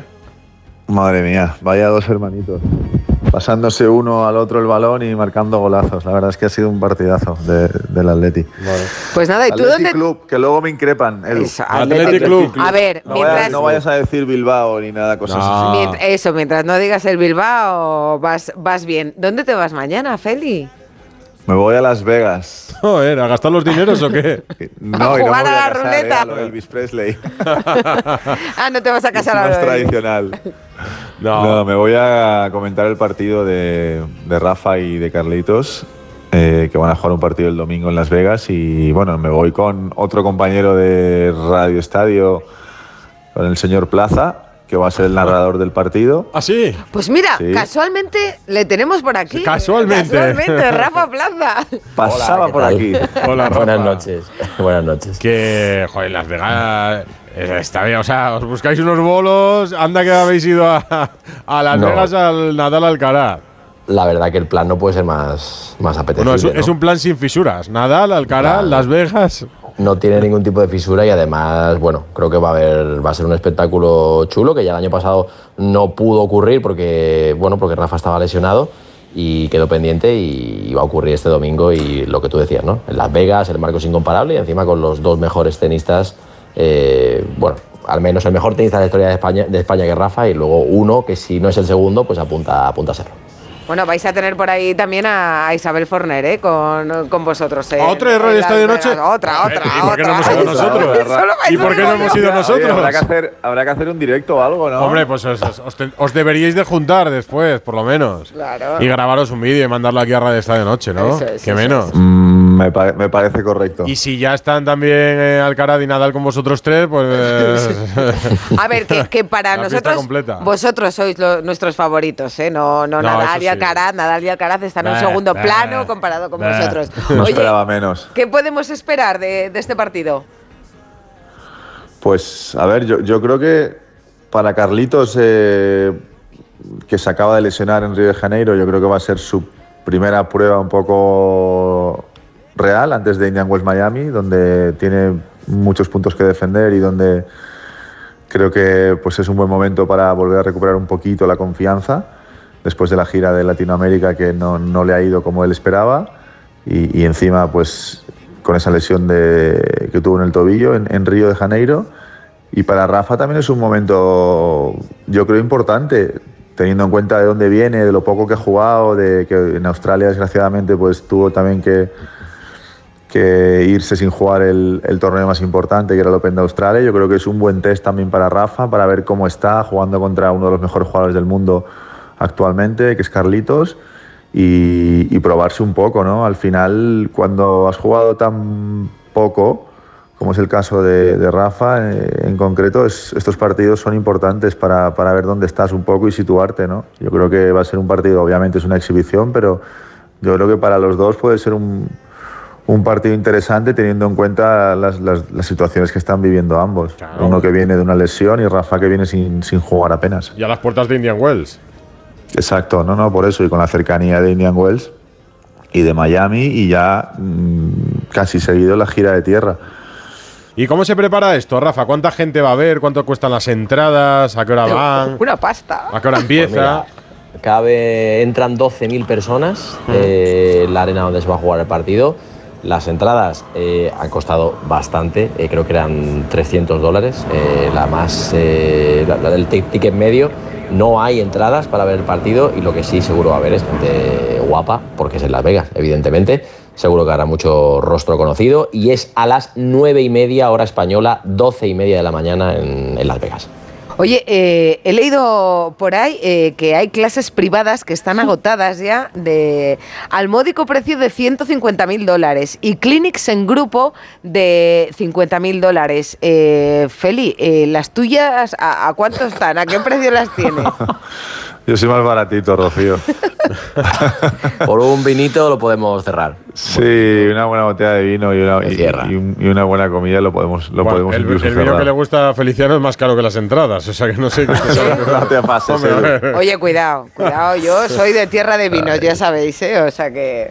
No, pero a ver, esto en América es, es bastante habitual, ¿eh? que, y, y- y muchas veces son incluso benéficos. A todo el dinero que se recauda con este tipo de cosas a veces se dona a fundaciones o no sé en este caso cómo es, ¿eh? pero que muchas veces eh, se organizan clinics con jugadores, deportistas de diferentes disciplinas y tal, y todo lo que se recauda a veces se, destina a fines benéficos, ¿no? Pero bueno, como te he dicho antes, hay mucho dinero en Estados Unidos y mucho friki del tenis también dispuesto a pagar que- eh, ese que- que dineral no te por pasar un rollos rato que Feli- con... Feliciano hace el calimocho como el cuesta de las liebres, o sea que. y, y luego de ahí va para arriba. O sea que, Hombre, pues es que tiene un hombre, un hombre con buen gusto. Eh, oye, que ayer contamos, Feli, en Radio Estadio Noche, que vas a estar en el desafío de Antena 3 con Roberto Leal. ¿Tienes Oh, vértigo? Sí, sí. Mm, No, a ver, a ver, depende de lo alto que esté. Pero no, no, no tengo fobias ni miedos, eh, los clásicos de la altura o, por ejemplo, de, de la prueba de apnea. Em, tampoco tengo miedo. Eh, no sé hasta dónde podré llegar en general en el programa, pero bueno, es un reto bonito. El año pasado me invitaron, eh, fui un día de invitado a hacer una prueba. Y bueno, surgió la oportunidad de participar en esta edición y estoy feliz, la verdad. Pero a la vez también un poco, no acojonado, pero sí mm, con responsabilidad de que hay muchas pruebas que, que son muy duras, que otros concursantes me han dicho que no es, que es un programa muy bonito, pero que también es sacrificado y que hay que prepararse algunas pruebas. Obviamente no todas son igual de, de duras, pero que bueno, que es un reto bonito, pero que a la vez hay que, hay que ponerse las pilas. Pero a ver, que tú, tú eres deportista, espíritu competitivo, o sea, ahí a tope, ¿eh? Sí, a ver, en algunas cosas yo creo que un deportista tiene ventaja, pero luego hay muchas pruebas también que son de destreza o de música o de o, o también muchas que al final es No, hombre, ya, mental. claro. Es que si no, Rafa Plaza, o sea, es que lo perdemos. Lo perdemos para la radio, lo perdemos a las puertas del Mutua de Madrid Open. eh, en No, fin. no, no, deja, deja, deja, que viene ahora. Tiene que estar concentrado ahora, a ver si. No, no, no, no. por Es que favor. no estamos para que esté con las estas de las apneas y los saltos mortales. No y- estamos para sustos, no, no, no. Podéis venir a- algún día a verme, el- algún viernes a verme. Ah, sí, oye, pues mira. pues, ¿No? pues esa es buena, Algún ¿eh? día que haya una plan. prueba, una prueba chula podéis venir. Oye, pues sí, sí, esa es buena. Mira, los viernes además que no tenemos programa. No lo digo de podemos, broma. sí. Y luego no, no, los- y No, no, yo lo digo en y serio, luego- sí, sí. Y luego se va, nos, nos vamos todos a tomar algo por ahí, a cenar o algo. Claro. Joder, pues, oh, pues otro plan sin fisuras. otro plan sin Ese plan, fisuras. Edu, que te armo en un Pues, segundito. no, pues oye, me me lo apunto.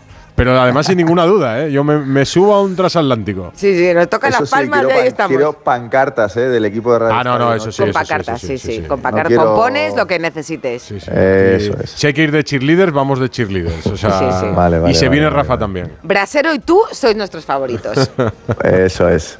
Bueno, hablamos, Feli. A ver, eso, a Un ver fuerte si abrazo. Nos contáis, contadnos, contadnos a ver qué, qué tal el partido el domingo. Sí, Un sí, Habrá que abrazo. hacer una conexión desde Las Vegas. Sí, Eso es. Eh, Rafa, te llamamos y nos vas contando cómo va todo. Claro que sí, un abrazo. Venga, buen viaje mañana. chao. Adiós, chao, chao. Adiós. Qué planazo, ¿eh? Bustillo. Bustillo, escucharte también es un Este planazo. fin de semana hay un gran plan deportivo. Mañana la jornada 27 de fútbol empieza a las 9 en primera división con el Celta Almería. El Celta que está justo por encima de los puestos de descenso, tres puntos más. El Almería sigue colista. Y en segunda división a las 8 y media Sporting de Gijón Albacete. Hoy en la Euroliga derrotas del Real Madrid. En el Palacio ha perdido 8-6, 9-7 con Panathinaikos y ha perdido el Valencia en Italia. Bolonia 8-7. Eh, Valencia Vázquez 74. El Tribunal Antidopaje italiano sanciona con cuatro años a Pogba por dar positivo por testosterona el pasado 20 de agosto. Y para este fin de semana, recordar, comienza el Mundial de Fórmula 1, la primera carrera el sábado. 4 de la tarde en Bahrein. La clasificación es mañana viernes a las 5 de la tarde. Y también este fin de semana el Campeonato del Mundo de Atletismo en pista cubierta se celebra en Glasgow y España acude con 20 atletas. Y terminamos recogiendo la voz de la capitana de Irene Paredes, que si antes la veíamos de fiesta, por la mañana ha estado en el Congreso y ha hecho también la reivindicación correspondiente. Decir la necesidad de apoyar el, deporte femenino, no solo de palabra, que necesitamos unas leyes que, que nos ayuden, que nos, que nos protejan y nos cuiden, porque está visto que con las herramientas adecuadas eh, somos capaces de, de hacer cosas muy grandes. Pues lo ha pedido donde hay que pedirlo. Además, oye, que os voy a decir que sepáis que estáis hablando con una de las 20 mujeres más influyentes del sector de los medios de ¿Ah, sí? comunicación. Cuidadito conmigo, ¿eh? ¿Sí? Que me han sacado una lista en PR Noticias junto a Mónica Ah, no Carrillo, Sandra Golpe, Susana Griso, Sonsoles Sónega, Julia Otero, Ana Pastor, Esther Vaquero. Yo nombro a las compañeras de, Ah, te iba a decir, son todas de las la casa. media. No, no, estas son las Ah. compañeras de la casa. Sánchez Barceló, Ana Blanco, Ángel no Blanco, Pepa. Bueno. No, no, no. Que, así que nada, yo creo, ¿tú crees, Edu, que este es el primer paso para luego aparecer en la de Forbes?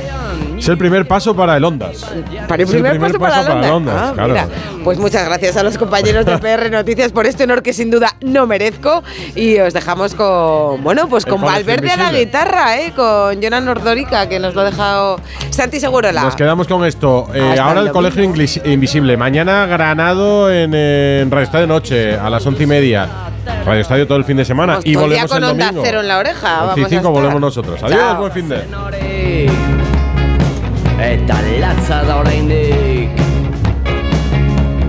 Radio Estadio Noche. Rocío Martínez y Edu Pidal.